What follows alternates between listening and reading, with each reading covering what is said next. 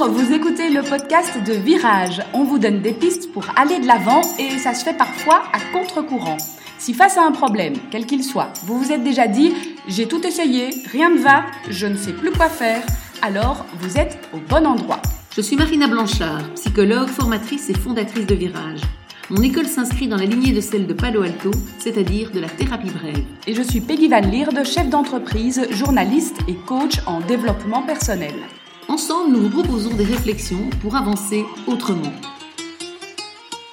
Aujourd'hui, nous abordons donc euh, la question du stress autour d'une présentation. Imaginons que vous ayez voilà une conférence à préparer, une présentation à faire devant euh, un large public, et donc voilà, c'est assez impressionnant de devoir euh, préparer tout cela.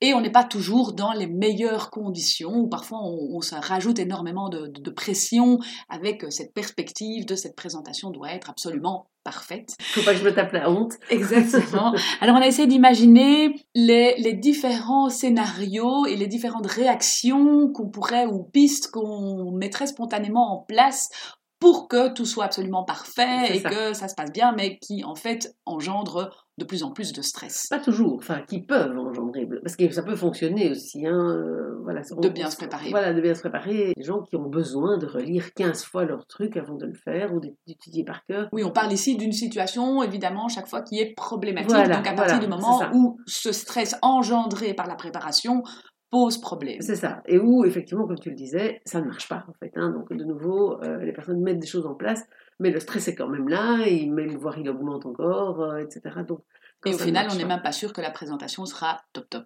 Et ça risque même d'être un peu euh, moins sécurisé parce que à force de, faire augmenter son stress, bah, c'est sûr qu'on n'est pas dans les meilleures conditions mhm. pour parler en public. Le premier exemple qui me vient en tête, c'est euh, si je prépare euh, ma présentation, qu'elle est absolument parfaite, je, je, prends les devants et je m'assure que ma présentation soit ok. Et donc je vais me retrouver pendant plusieurs jours avant avec ce PowerPoint que j'essaye de mettre au point, que je vais peaufiner chaque jour de plus en plus. Je vais rajouter des petits éléments, je vais revoir je vais relire et je, finalement je mets énormément d'énergie dans la présentation visuelle pour que ce soit absolument parfait, beau, nickel, la chose qui me sécurise et finalement je surprépare. Oui. Donc ici, quelqu'un qui surprépare et qui va faire en sorte que sa présentation soit absolument nickel, pour faire retomber la pression, nous, on aurait tendance à l'inviter à glisser une petite erreur. D'ailleurs, c'est aussi parce que si euh, la personne vise la perfection, on sait tous qu'elle n'existe pas, et que d'ailleurs une préparation qui peut être parfaite aux yeux de certains va être imparfaite aux yeux de quelqu'un d'autre, qui va dire bah, y a ce, PowerPoint, euh, il est trop complexe, il y a trop de détails, enfin voilà, il peut toujours y avoir des reproches dans un sens ou dans l'autre. Je pense que ce qui est intéressant aussi dans le fait de mettre une petite erreur, c'est que ça va permettre à la personne de s'habituer quelque part à l'erreur et au fait de se dire après, bah, j'ai pu, avec une erreur, faire quelque chose euh, voilà, j'ai quand même eu des retours qui étaient positifs, etc. Et donc de vivre en fait l'expérience de l'erreur permet de euh, dédiaboliser, si on peut dire, l'erreur en fait en elle-même, et va permettre que la prochaine préparation, je puisse me dire, bah, s'il y a une erreur, c'est pas si grave puisque je l'ai vécu. Mmh. Mais pour ça, il faut oser le vivre, évidemment. Hein. donc, euh, ça, ça, ça, se travaille. Alors, peut-être, pour certains d'entre vous, vous pouvez vous dire, bah voilà, j'ose glisser telle petite erreur. J'ai oublié de mettre mon nom sur le, le, premier slide de la présentation. Ou bien, euh, voilà, il y aura un moment, un titre qui sera dans une autre couleur. Enfin voilà, glisser une petite erreur, c'est une très belle expérience pour se confronter à l'erreur et donc être plus fort en fait après, puisqu'après on pourra se dire, bah, même avec une erreur, j'ai pu le faire. Moi, j'ai été capable, et si je suis capable de le faire avec une erreur, ben, je diminue forcément la pression pour la fois suivante quelque part. Et on peut doser l'erreur parce que ce qui est intéressant dans ce que tu dis, c'est effectivement on peut changer la couleur d'un titre et on n'est pas obligé de glisser une faute d'orthographe. C'est ça. Il a euh, créé un, un, gros malaise pour certains. L'idée c'est d'échapper à la perfection. Il y a un côté humain en fait qui transperce de l'imperfection, alors que la perfection donne un côté froid.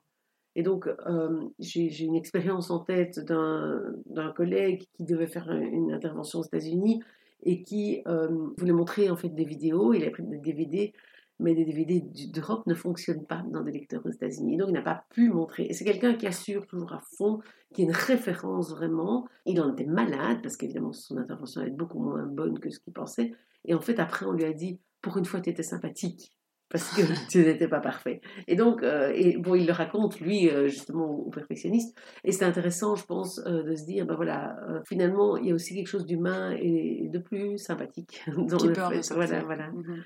Alors, une autre réaction qu'on pourrait avoir hein, dans, dans, cette logique de préparation de, de, de, sa présentation, mais c'est d'être complètement tétanisé par, par la peur, de se dire, en fait, je vais rater. Hein. Donc là, on est dans les pensées, évidemment, je vais rater ma présentation parce que en fait j'ai l'habitude de bégayer quand je suis stressée et donc euh, voilà je, je, je, suis euh, complètement tétanisée à l'idée de, de bégayer et, donc là, on serait plutôt dans l'idée d'annoncer les choses plutôt que d'essayer de, de, les cacher. L'idée, c'est d'aller vraiment chercher quelle est la peur de la personne. Si par exemple c'est bégayer, si c'est euh, j'ai peur d'avoir des trous, euh, si c'est j'ai peur de pas être fluide, si c'est j'ai peur qu'on voit que je transpire.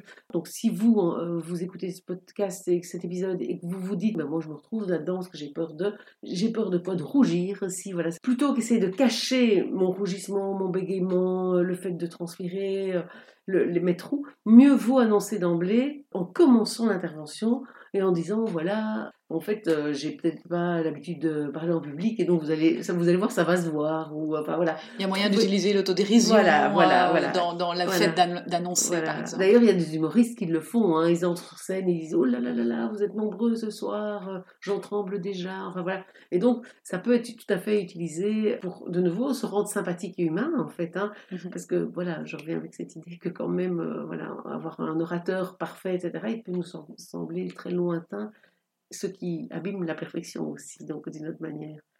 Alors le, troisième cas de figure, hein, j'imagine qu'en préparant la présentation pour être sûr à nouveau qu'elle soit complètement parfaite, je vais me relire non pas une fois, deux fois, mais euh, cinq mille fois, hein, mhm. voilà, pour euh, être sûr de l'avoir vraiment bien en tête. On va proposer à la personne, du coup, de se dire à un moment donné, bah, combien de fois ça vous semblerait normal? Donc, je proposerais de se poser cette question-là et me dire, en fait, ce qui me paraît normal, c'est de relire, euh, je ne sais pas, par exemple, deux fois la veille euh, et le jour même encore une dernière fois, par exemple, ça me paraît normal. Et donc, de proposer à la personne que si elle dépasse cette norme, c'est-à-dire que si, après avoir relu deux fois la veille, elle se dit, je vais quand même aller rejeter un coup d'œil, je vais quand même...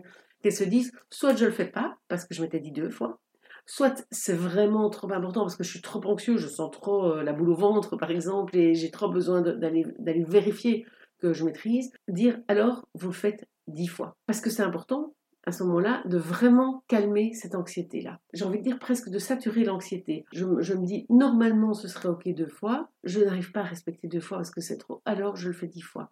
Et en le faisant dix fois, vous allez saturer l'anxiété et vous allez au moins prendre en compte cette anxiété, parce qu'on a déjà dit plusieurs fois, s'il y a de la peur, bah, il faut l'écouter. Mhm. Euh, et donc, ça va vous permettre de peut-être le lendemain vous dire, bah, là je le fais une fois, et puis vous dire, si je refais encore une fois, je vais devoir de nouveau le faire dix fois. Soit vous le faites dix fois si c'est nécessaire, mais ça, va, ça peut aider aussi à se dire, non, mais je l'ai fait dix fois hier, maintenant je sens que c'est bon, je le maîtrise. Et donc, pouvoir se satisfaire d'une fois le lendemain. En reproduisant ce système-là sur plusieurs interventions, à un moment donné, vous allez pouvoir vous dire, bah, en fait, avec deux fois, c'est bon et euh, j'en ai plus besoin.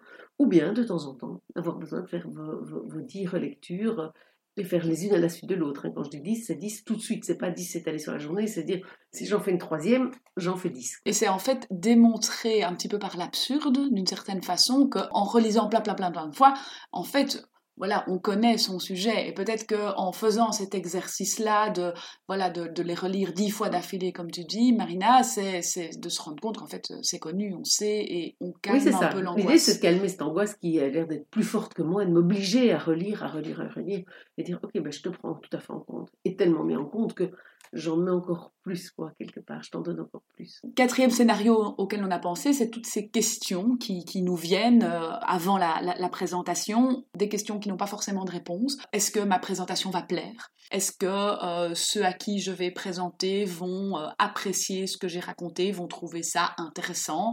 Est-ce que j'ai abordé tous les sujets qu'il fallait aborder? Toutes des questions qui viennent comme ça spontanément, qui parfois ben, voilà, créent des ruminations, empêchent même certaines personnes de dormir tellement euh, voilà elles viennent au moment de l'endormissement euh, c'est un bon petit terreau à ce moment-là pour que les questions nous envahissent. Et donc là euh, ben voilà c'est d'essayer de faire le tri dans ces questions parce qu'effectivement des questions qui n'ont pas de réponse là maintenant ben elles n'en ont pas. Et donc c'est important de se dire bah, de reprendre peut-être ces questions là éventuellement même de les écrire et de les lister et de se dire bah, est-ce qu'il y a une réponse à cette question? Ce que les autres vont en penser bah, malheureusement, on n'en sait rien. On ne Mhm. peut pas le savoir avant, il va falloir le faire et on saura après. Et encore, parfois, on ne sait pas parce que les autres, on n'a pas toujours l'info. Mais par Euh, contre, est-ce que j'ai abordé tous les sujets? Voilà. Ça, on peut le vérifier. Voilà, voilà, Mhm. ça c'est une, une question, j'ai envie de dire, c'est une bonne question dans le sens où euh, elle, va, elle va permettre une réponse, se dire, bah, voilà, c'est important. Ces questions sans réponse, on en a largement parlé Oui. dans, dans l'épisode 13, qu'on vous invite à réécouter si jamais vous êtes vous aussi euh, confronté à ces ruminations et à ces questions sans réponse qui, qui vous viennent. On vous donne des petites pistes dans euh, l'épisode numéro 13. Mais donc, de toute manière, il faut retenir aussi de, de- de ce sujet du stress avant une présentation orale devant un public, qu'il est normal aussi. Je pense que ça, c'est important, c'est de se dire, si on y va tout à fait dé- détendu, quelque part, c'est pas normal, on risque de se planter parce qu'on n'aura pas assez préparé pour le coup. Euh, c'est Sarah Bernard qui disait à un jeune qui lui disait, oui, moi j'ai pas le trac quand je monte sur scène. Elle lui a répondu, ça viendra avec le talent. Parce qu'effectivement, c- si on l'a pas, c'est enfin, c'est comme s'il nous manquait une forme euh, d'intelligence euh, anticipative. Et donc, il faut aussi se dire qu'on ne peut pas non plus l'éliminer tout à fait et que c'est pas souhaitable de l'éliminer tout à fait.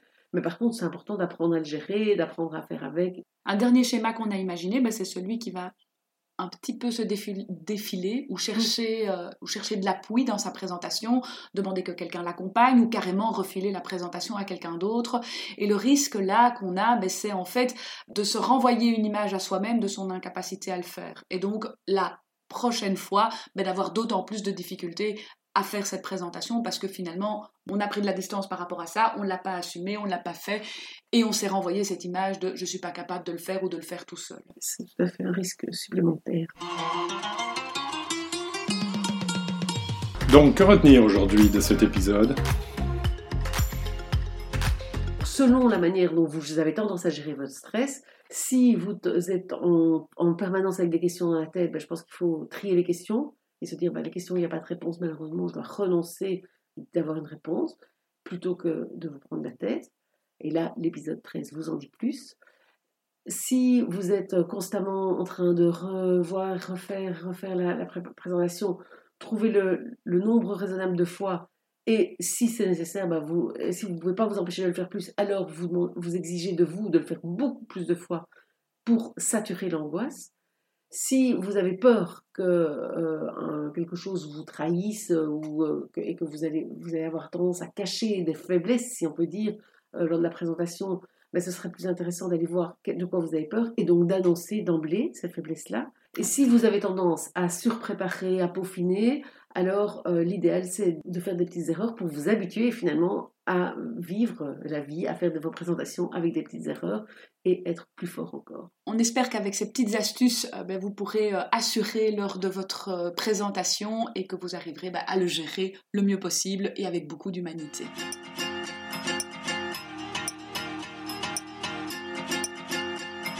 Un nouvel épisode vous attend tous les mercredis matins dès 6h30. N'hésitez pas à vous abonner ou à écouter les épisodes précédents.